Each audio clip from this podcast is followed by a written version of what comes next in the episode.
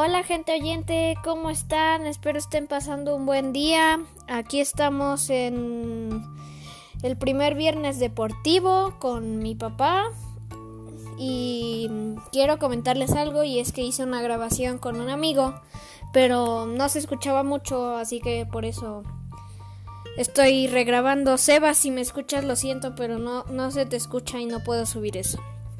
Em, y también quiero hacer un saludo especial a la gente que me escucha desde Panamá, que la verdad me gusta mucho que me escuchen desde allá porque es, muy bonito la gente allá y todo eso. Así que saludo y pues aquí está mi papá. Hola Paolo, saludos a todos. Vamos a hablar de la Champions. Em, pues sí, ¿qué opinas del partido entre el Barcelona y el PSG? Una masacre verdadera. Pues sí, o sea, se veía venir una probable derrota del Barcelona porque no ha tenido una buena temporada en lo general, pero el PSG al no contar con Neymar dejaba como ciertas dudas. Sin embargo, después de este partido, pues se nota claramente que el fútbol puede recaer en el PSG en Mbappé y aquellos que idealizan a Messi en el PSG, pues me parece que Messi sale sobrando. Me parece que o se queda en el Barcelona otro rato o, o logra irse al City con Pep o de plano que se vaya a vacacionar a Estados Unidos un rato porque en el PSG yo creo que no tiene lugar. Muy bien, eh, pues otro partido interesante fue el de Porto Juventus. Dos goles en el primer minuto de cada tiempo del Porto y un golazo de Chiesa. Sorprendente porque Porto no es dominador en su liga esta temporada tampoco, en Copa también ha tenido problemas y la verdad es que digo a pesar de que la Juventus también empezó un poco flojo, ha ido apretando en la Serie A, pero sí no se esperaba en el planteamiento del Porto sin duda salen sorprendidos, pero tristemente para el Porto, pues ese gol de la Juventus prácticamente los pone en la segunda ronda porque es muy difícil que la Juventus no haga goles en su casa y con el 1-0 le basta y pues yo calculo que mínimo hará un par de goles y difícilmente el Porto va a poder hacer gol en Turín. Es correcto, es correcto, pues otro partido, la verdad, fue el del Madrid, que presentó un partidazo sin equipo prácticamente. Em, otro grande fue el del Bayern, que también dominó claramente a la Lazio y muy buenos goles. Sí, pues el Madrid está jugando con, con bastantes jugadores del Real Madrid Castilla. Tuvo la fortuna de una expulsión temprana y pudo dominar todo el partido, pero le cuesta mucho al Real Madrid el, poder concretar las jugadas sin Benzema. Eh, si ha estado Benzema en ese partido, pues mínimo el Atalanta se hubiera llevado tres goles. Dos de Benzema y uno más por ahí de cualquiera que sea el jugador. Y el Bayern Múnich, pues para todos aquellos que pensaban que ya no traía para esta temporada que se le estaba acabando el gas, pues están equivocadísimos. El Bayern es el candidato número uno y el City que también ganó y ganó bien contra el Mönchengladbach. El City gana caminando. Sin embargo, pues debe estar muy preocupado el City porque al igual que el PSG, por más buenos equipos que traigan, este torneo, como su nombre lo dice, es de campeones y ellos no han sabido ganarlo. Igual que la Juventus, que no sabe ganarlo.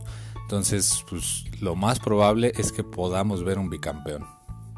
Cierto, cierto. Otro, pues el partido estuvo muy apretado, pero el gol fue impresionante. La chilena de Giroud del 1-0 contra el Atlético. Sí, fíjate que este, este resultado me, me sorprendió. Yo esperaba un poco más del, del Atlético. Pero creo que pasan los años y a Simeone se le empieza a acabar la fuerza, eh, al menos en la Champions, ¿no? Digo, en Liga ahorita van arriba, quién sabe si al final les termine alcanzando, pero honestamente el Atlético de Simeone necesita concretar su proyecto ganando una Champions. Este año parecía interesante por cómo van en la liga, por el ingreso de Luis Suárez, pero desafortunadamente una vez más no lo van a lograr y quién sabe cuánto tiempo más vayan a aguantar a Simeone. La verdad es que si no gana la Champions, pues para mí ya no tiene sentido. Otro buen partido fue el 3-2 del Dortmund, en el que hubo un duelo de goles entre el Dortmund con su nuevo simio blanco y el Sevilla. Interesante, ¿no? Sí, pues se refrenda ahí que Haaland está en un muy buen momento y que puede hacer grandes cosas como delantero. Y el Dortmund, que también ha tenido muchos, muchos altibajos, pues va y gana de visitante. También un resultado sorprendente porque el Sevilla se veía estable, se veía fuerte, se ve bien en liga, se vio bien en la primera ronda de Champions. Entonces, qué raro, qué raro resultado. Me parece que, que el Sevilla tuvo su oportunidad y, y, la dejó ir y pues esta no será la temporada. A ver si en la Europa League se vuelven a coronar. Correcto, y el partido que nos queda es el 2-0 de Liverpool contra el Leipzig. Que la verdad nosotros nos esperábamos un partido más apretado, pero estuvo muy bien. Y ahora antes de irnos vamos a tocar eh, el tema del Canelo y su pelea. Eh, a ti, ¿qué te parece? ¿Va a ganar el Canelo? Bueno, la pregunta ofende, ¿no? Pero ¿va a ganar el Canelo? ¿Va a nuclear el Canelo? ¿Qué, qué onda con eso? Pues sí, digo, al ser una, una pelea obligatoria por el Consejo Mundial de Boxeo, pues se le puede perdonar un poco, ¿no? Al, al Canelo. Eh, sin embargo, si no noquea, sí va a dejar eh, pues por ahí muchas dudas. Su pelea pasada fue muy buena, realmente se le vio se le vio con poder y se vio un boxeador con hambre. Esperemos que en esta pelea salga con esa misma hambre y en menos de cuatro rounds pueda lograr el knockout, porque de lo contrario deja muchas dudas y no es lo que él está buscando, porque él busca pelear nuevamente en mayo y en septiembre. Pero si no acaba mañana con su rival, eh, pues también la gente va a seguir dudando. De por sí dudan de él y todo el mundo critica. Pues si no tiene una actuación memorable mañana, pues difícilmente pueda seguir diciendo que es el mejor libra por libra del mundo. Es correcto y pues la verdad comentaban en las noticias que que su rival es un boxeador que pega duro y que le gusta ir adelante, pero no tiene lo que tiene el Canelo, que es que sabe defender y golpear muy bien y encuentra el momento exacto, ¿no?